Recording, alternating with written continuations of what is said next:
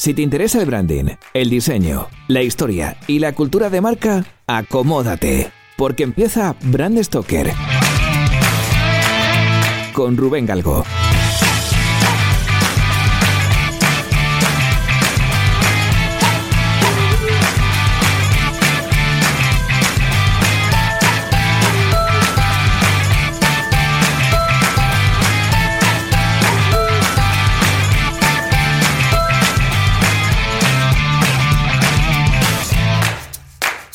Hola, ¿qué tal? Muy buenas amigos de Brand Stoker. Bienvenidos una semana más a un programa en el que voy a contaros el origen de una marca con historia.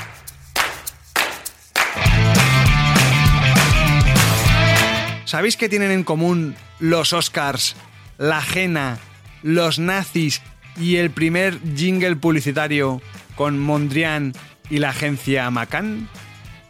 Esta semana en Brand Stoker porque yo lo valgo, voy a contaros la historia de la marca L'Oreal y el origen de los tintes para el pelo.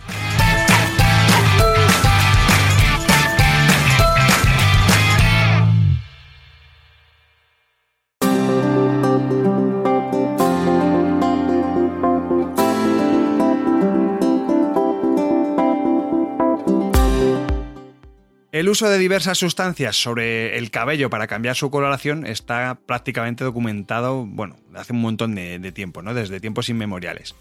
Los egipcios, por ejemplo, tenían la costumbre de untarse una especie de pasta, una pasta de, de jena, para este menester, ¿no? Y fue pasando un poco este, este uso a otras culturas, ¿no? Por ejemplo, en, en el mundo musulmán, pues fue muy extendido también el uso, en el caso de los hombres, curiosamente, que usaban también la ajena para pintarse las barbas de color, bueno, de color oscuro sobre todo, porque al principio los tintes que había lo único que hacían era oscurecer.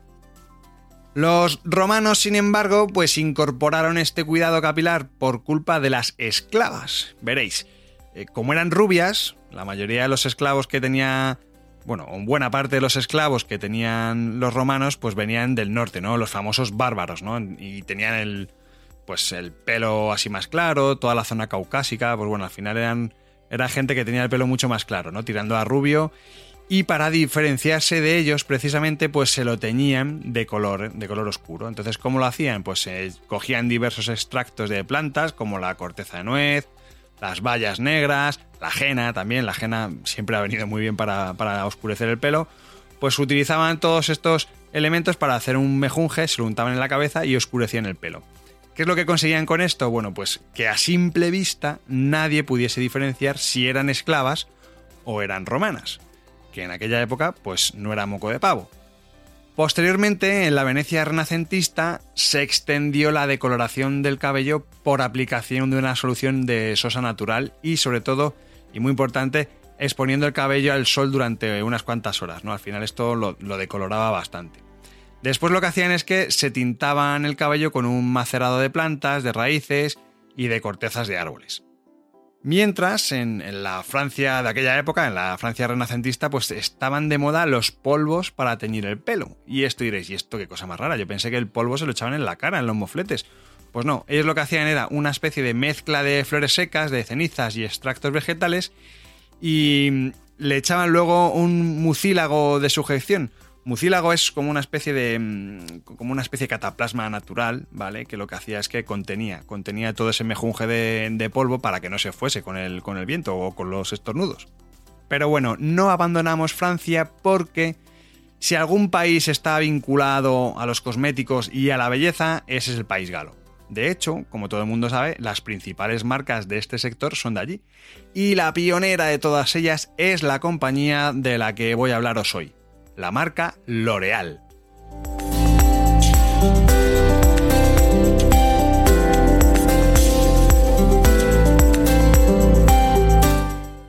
La historia de L'Oreal comienza con los primeros pasos de su fundador, un joven de origen alemán llamado Eugène Squeller, que se licenció en la Escuela de Ingeniería Química Nacional de Francia en el año 1904.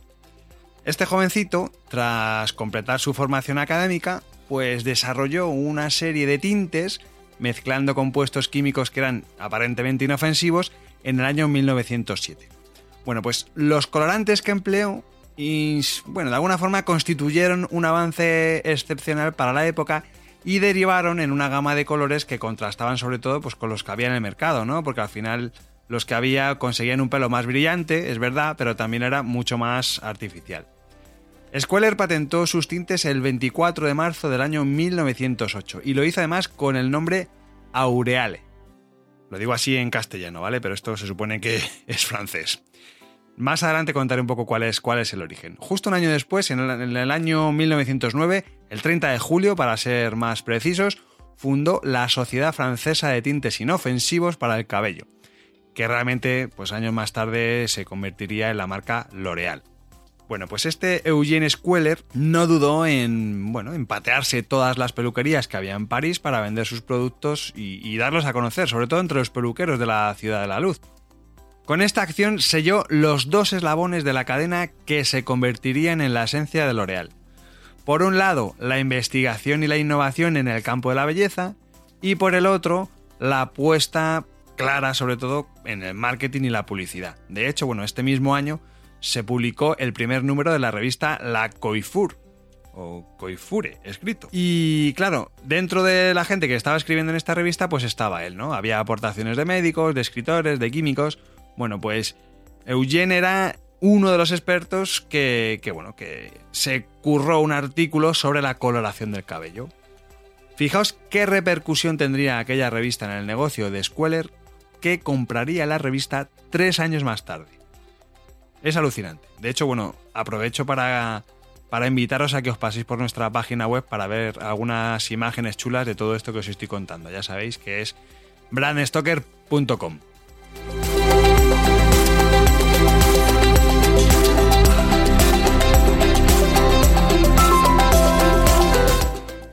Cuando finalizó la Primera Guerra Mundial, claro, los hombres, la mayoría habían muerto, o, muchísimos. Entonces la mujer entró en el mundo laboral, casi casi por, por ausencia de hombres. Entonces comenzaron a ganar dinero, y por otro lado, pues en paralelo se empezaron a preocupar por su apariencia, ¿no? ¿Y, cuál era el mayor hándicap que ellas se encontraban? Pues las canas. Las canas de alguna forma pues revelaban su edad y era el enemigo a batir. Por eso, los tintes que L'Oreal desarrolló para el cabello se convirtieron en un, en un exitazo. Un exitazo que además trascendió las fronteras de Francia. O sea, en, Italia llegó en el año 1910, L'Oreal llegó a Austria en el año 1911 y en los Países Bajos en el año 1913. O sea, estos fueron los primeros países que se quedaron de alguna forma encandilados con, con la marca L'Oreal. Durante los años venideros, Eugene Squeller pues continuó creando. Era un tío muy creativo, era un tío muy innovador, ya lo veréis, y seguía fabricando barnices, plásticos, eh, todo siempre enfocado al mundo de la belleza, ¿vale? Todo esto al final le granjeó un montón de éxitos y le corroboraron además que la investigación y la innovación son la piedra angular del crecimiento y el liderazgo de cualquier empresa. Así que bueno, pues en esta vorágine creativa desarrolló un producto que se llamaba L'Oréal D'Or. Este L'Oréal D'Or, D'Or significa de oro en, francés, pues era un producto para aclarar el cabello que conseguía un color mm, rubio, un poquito más natural de, lo que eran hasta entonces los tintes, ¿vale? Y además también creó el L'Oréal O-Cap, que era una espuma capilar para lavar el pelo sin agua. Esto tiene su aquel, porque Em, pese a sus esfuerzos, la mayoría de la gente en Europa y en el mundo no se lavaba el pelo con la frecuencia que lo hacemos en la actualidad. Así que lanzó una campaña para que los franceses fuesen conscientes de los problemas de la higiene personal, que es una acción muy parecida a lo que vimos en Brand Stoker cuando abordamos la historia de la marca Scottex. Era Scottex y el origen del papel higiénico. Pues en ese podcast Recuerdo que estuvimos hablando de, una campaña parecida para concienciar a la gente de los problemas de la higiene, pero en este caso en Estados Unidos.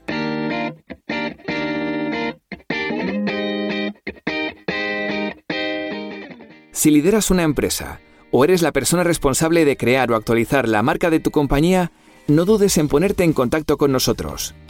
Búscanos en nuestra web brandstoker.com.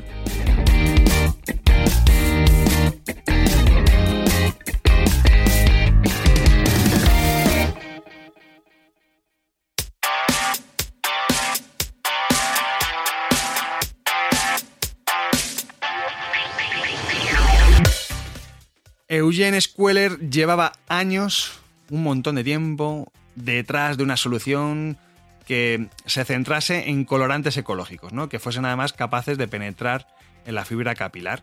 Y esto lo consiguió en el año 1931 y lo hizo con un producto que bautizó con el naming y media. Lo cierto es que fue un bombazo, pero es que lo que fue todavía más sonado fue la manera en la que lo comercializó. Veréis, mientras que los competidores vendían sus productos en recipientes grandes, ¿no? Con con un alto riesgo de oxidación, pues L'Oreal rompió los moldes, empezó a envasar sus productos en frasquitos pequeños, los frasquitos de y media, en dosis individuales. Que además eran pequeñas mm, no solamente para mejorar la seguridad y la comodidad, sino que además esto le hacía más fácil el uso a los estilistas y a los clientes finales. Así que de esta forma tan sencilla es como L'Oreal inició ese vínculo que ha tenido, yo creo que a nivel histórico, desde, su origen, con la industria del packaging, ¿no? Porque siempre ha sido una marca que ha estado evolucionando y ha, sido, ha, estado, ha apostado mucho por, por, el, por los envases, sus embalajes y, todo lo que es el, pack. De hecho, bueno, fue muy sonado también una frase que dijo Squeller, eh, que, que dijo algo así como que esta pequeña botella contiene una enorme industria. Algún día millones de morenas querrán ser rubias. O sea, fijaos un poco el planteamiento que había en la época, que no todo el mundo podía aclarar su pelo si tenía el pelo oscuro. O sea, y, él, pues con esta declaración, ¿no? Pues ponía en alza su, su, producto, vaya. Y no se equivocó, porque las actrices de Hollywood empezaron a teñirse el pelo de rubio, se empezó a asociar con la seducción, y bueno, pues la verdad es que las rubias se pusieron de moda. Se pusieron de moda tanto, que esto también es muy curioso, que un grupo de consumidoras de la marca L'Oreal, que casi casi podríamos denominar como unas groupies, pues abrieron un club, un club que se llama el Club Rubio Platino, como homenaje a, bueno, pues a todos los productos y los servicios de la marca. O sea, que era algo alucinante, que es algo que a lo mejor te pega más en la actualidad, pero no a principios del, del siglo XX. En cualquier caso, seguro que ya os habéis dado cuenta de que Eugene Squeller era una persona inquieta, que no podía parar de crear. Y bueno, pues entonces lo siguiente no os va a sorprender, la verdad, porque en el año 1931 tuvo la genial idea de cubrir con una sábana gigante la fachada de un edificio parisino para, bueno, pues para crear un cartel gigante para la loción capilar OCAP, de esta que os comentaba antes. Esto fue un hito en la publicidad de exteriores y el germen de lo que posteriormente sería la gigantografía. O sea, fijaos, este tío no solamente se dedicaba a pensar en cómo mejorar su producto, sino además cómo venderlo. Era una cosa alucinante. Y de hecho ahí no quedó la cosa, porque en el año 32, o sea, al año siguiente, la publicidad en la radio, hay que tener en cuenta que estaba en pañales. Y Squeller cuando estaban grabando un anuncio, tiene el acierto, el ingenio, llamarlo como queráis, la magia, la chispa, no sé cómo decirlo, pues que de repente dice, no, no, espera, espera, espera, ¿qué vas a hacer? ¿Un, anuncio locutado? No, hombre, no, no, no lo hables. ¿Por qué no lo cantamos? Y lo cantaron y fue un exitazo. Y esto así tan de jaja y jiji, pues terminó siendo el primer anuncio con un jingle publicitario. Es decir, el fundador de L'Oreal fue el inventor del jingle publicitario. Los cabellos blancos ya no son un problema. He encontrado algo totalmente nuevo. Dedicas de L'Oreal. La coloración no permanente cubre suavemente mis cabellos blancos. Tan fácil y cómodo de usar. Y desaparece al quinto o sexto champú. Con Dedicas recupero mi color natural y el resultado es fantástico. Espera, Sally. ¿Sí? ¿A ti? Dedicas de L'Oreal la coloración no permanente. Squeller creía en dos tipos de publicidad. La publicidad de ataque, que estaba diseñada para aumentar el interés, y la publicidad de resultados, diseñada para maximizar las ventas. Con esta idea en la cabeza, encargó a los artistas más famosos mm, de, Francia y de París que diseñaran carteles. Y en paralelo puso en marcha una revista, una revista femenina que se llama Votre Beauté, creo que se dice así, perdonadme, pero claro, antes de todo esto diseñó un nombre que, bueno, que sería sinónimo de cabello. Todo esto al final tiene sentido con el paso del tiempo, porque eh, si os doy el siguiente dato lo vais a comprender. L'Oreal invierte en publicidad históricamente, a lo largo de su, de su historia y sobre todo bueno, en los últimos años, invierte en publicidad el 30% de su negocio.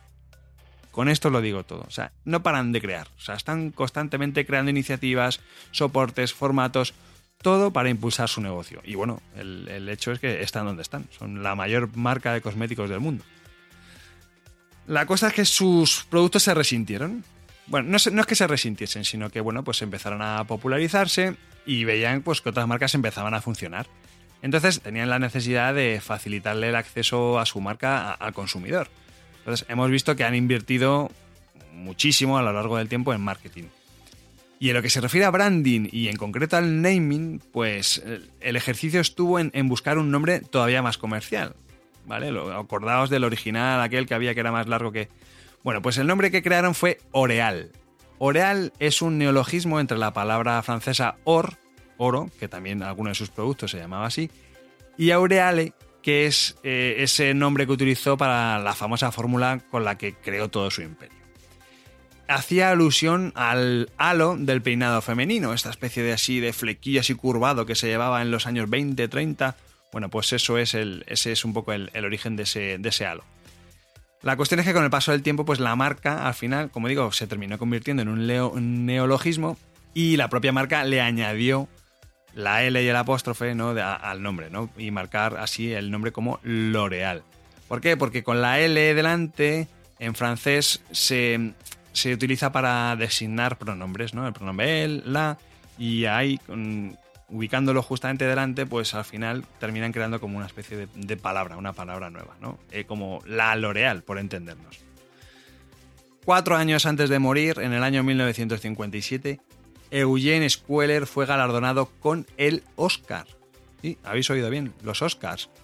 Le dieron un Oscar por la publicidad, el Oscar que no sabía ni que existía, el Oscar a la publicidad, pero bueno, se lo, se lo dieron por todo lo que os acabo de contar, ¿no? Por todos estos avances a nivel técnico y todos estos avances publicitarios, ¿no? La cuestión es que, como digo, murió en el 57 y detrás pues dejó un imperio de cosmética que, bueno, absorbería además a lo largo del tiempo a otras marcas muy potentes, como Lancôme, Garnier, eh, Elena Rubinstein, yo qué sé, un montón de marcas al final han pasado a formar parte de la arquitectura de marcas de L'Oréal. Pero también se dejó una sombra por su colaboración con los nazis durante la ocupación francesa.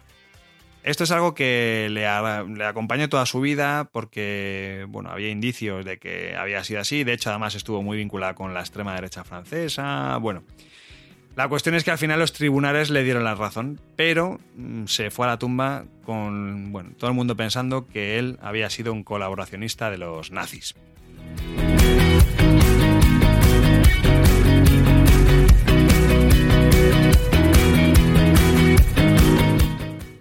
L'Oréal siguió creciendo, siguió innovando y en el año 1955 lanzaron Coloret, el primer champú para mejorar el color. Posteriormente, en el año 1960, crearon la laca en spray.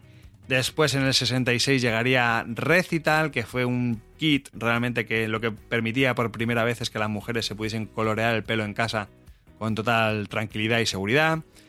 Y en el año 85 llegaría la mítica línea Studio Line de L'Oreal, cuyo envase tenía además un diseño que era un claro homenaje a Mondrian.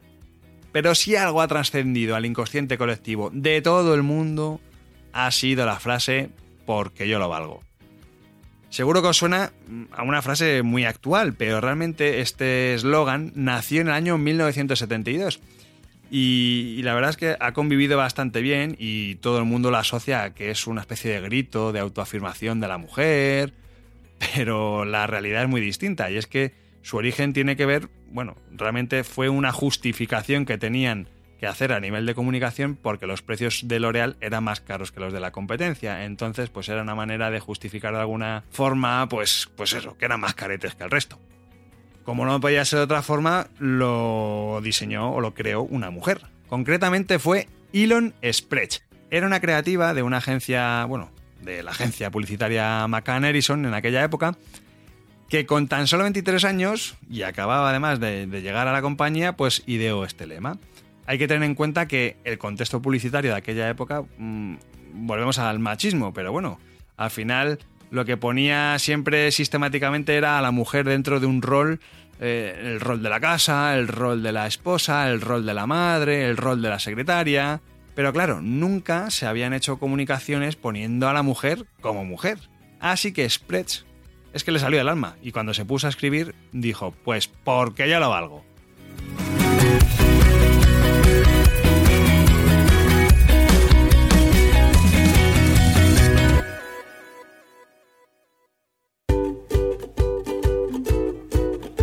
Hemos llegado al final de este programa de Brand Stoker y como siempre, tengo que deciros que ha sido un placer.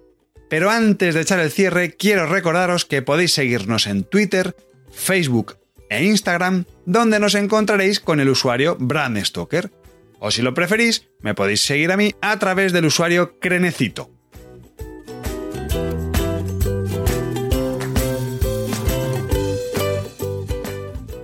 Este podcast es una iniciativa de Brand Stoker. Brand Stoker es el estudio especializado en creación y gestión de marcas que dirige Rubén Galgo.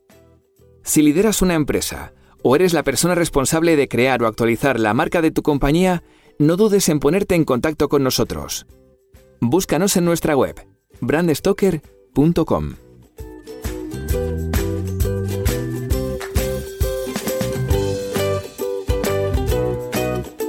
Por último, no olvidéis comentar este programa, darle a me gusta y compartirlo en vuestras redes sociales.